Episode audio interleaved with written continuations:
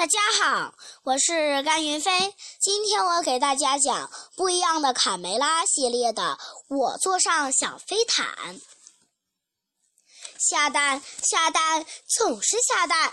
生活中肯定有比下蛋更好玩的事情。我想乘坐飞毯去旅行。咯咯咯，阿嚏！我讨厌春季大扫除。他们被扬起的尘土呛得不停地打喷嚏。为什么妈妈不把活儿给小胖墩和大嗓门干？卡梅利多愤愤地说：“别抱怨了，咱们赶紧干完就可以出去透口气。”贝利奥快速地擦着地板。今天真适合做日光浴，来一口吧，小胖墩！把你恶心的青虫番茄汁拿远点儿！没看见我在学习吗？瞧，他俩居然在悠闲的晒太阳，受不了了！我一定要让他们知道劳动的意义。卡梅利多气得使劲扫了两下地，被尘土迷住了眼睛。贝利奥在角落里发现了一团东西，哇哦，是地毯！他费了好大劲才把地毯拽出来，抖了抖，展现给卡门和卡梅利多。快看，我发现了什么？鸡舍里怎么会有地毯？这是谁收藏的？卡门奇怪地问。正在这时。如此的佩罗走进屋子。“哎呀，好家伙，这不是我从波斯带回来的旧地毯吗？瞧我这记性，都把它忘得一干二净了。当时，阿拉伯商人还对我保证说，这是一千零一夜里的地毯。一千零一夜，也是说，这是传说中的神奇飞毯。”贝利奥激动地仔细端详着地毯。飞毯，飞飞什么飞呀？飞鱼我倒是见过，但我从来没见过能飞的地毯。我以美味鲈鱼的名义发誓，哈哈！卢茨佩罗大笑起来。可惜，它就要飞进垃圾桶了。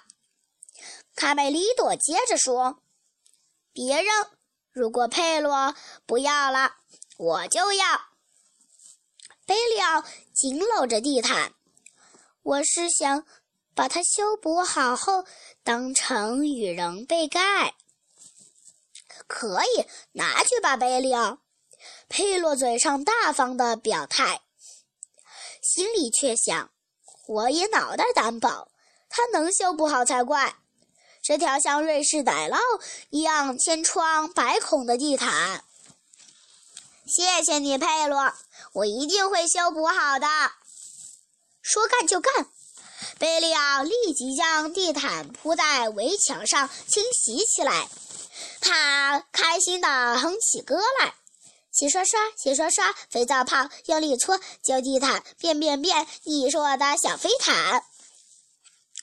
佩里奥耐心地洗去附在地毯上的污渍，他还打来一桶桶水，使劲搓。哎呦哎呦，不好，水漫金山！快快给我救生圈，我会被淹死的！现在你知道学会游泳的重要性了吧？刺猬皮克嘲笑尼克的狼狈样。三十八，三十九，四十，我要练出健壮的小腿肌肉。小胖墩在院子里跳绳，突然，大嗓门发现贝利奥在草地上缝地毯。哈哈，大家快看，贝利奥在缝东西。贝利奥从哪儿弄来的破地毯？鼻涕虫问。才不是破地毯呢。它是我的飞毯，贝利奥爱惜地抚摸着地毯上的长绒。小胖墩停止了跳绳，好奇地走过去。嗨，你把自己当成女生了吗？胖墩，我不是在缝东西，我在修补。跳绳就不是女生玩的游戏了吗？讨厌，我不玩了。别在意，我觉得你做的非常正确。地毯洗完之后真好看。卡门鼓励贝利奥：“你知道的，我才没想过那么多，只是觉得应该做就去做。”贝利奥专心地修补着地毯。大功告成，贝利奥把地毯晾在架子上。天哪，多亏你用自己的羊毛修补，地毯变得和新的一样。一会儿，其他人看到，保证会大跌眼镜。谢谢卡门，我也没想到它会这么漂亮。我和你，我们永远在一起。贝利奥躺在心爱的地毯上，呼呼大睡起来，说着梦话。他忙活了一天。累坏了，睡得可真香。是呀，小绵羊真棒。地毯比我当初拿到的时候还漂亮，不对，是买到的时候。佩洛看着熟睡的贝利奥，喃喃自语。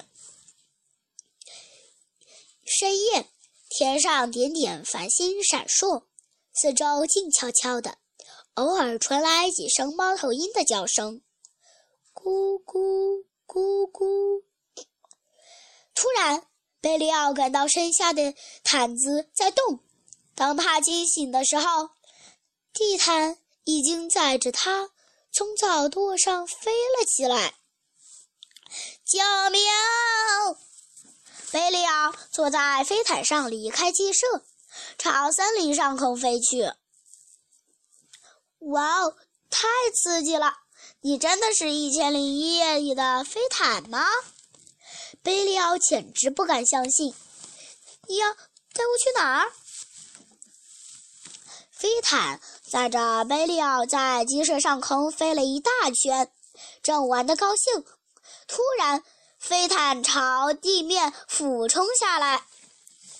嘿，飞毯，你降落前也要告诉我一声的呀！贝利奥被甩了出去。卡本和卡梅利多看到贝利奥对着地毯说话：“你老实在那儿待着，我马上就回来，千万别飞走了，明白吗？”你的地毯真的会飞？卡梅利多好奇地问。“那当然，来，你们也坐上去就知道了。”三个小伙伴坐在飞毯上，可等了半天。飞毯仍然一动不动。贝利奥，现在我们该怎么做呀？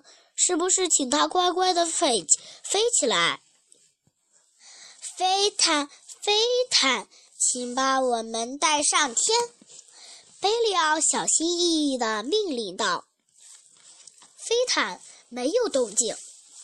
你说的话，也许他听不懂，毕竟是从东方来的地毯。贝利奥，你会说波斯语的“起飞”吗？来吧，飞起来，飞起来吧！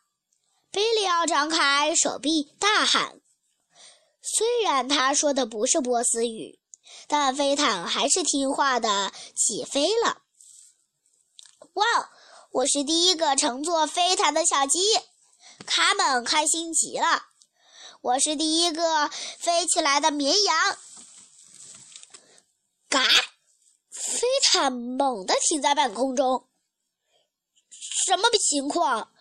贝利尔，别担心，我和飞毯和我互相还不怎么熟悉，需要磨合磨合。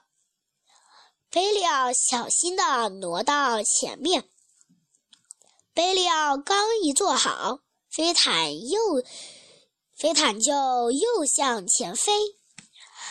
这个故事很长，下次我再给大家继续讲完。谢谢大家。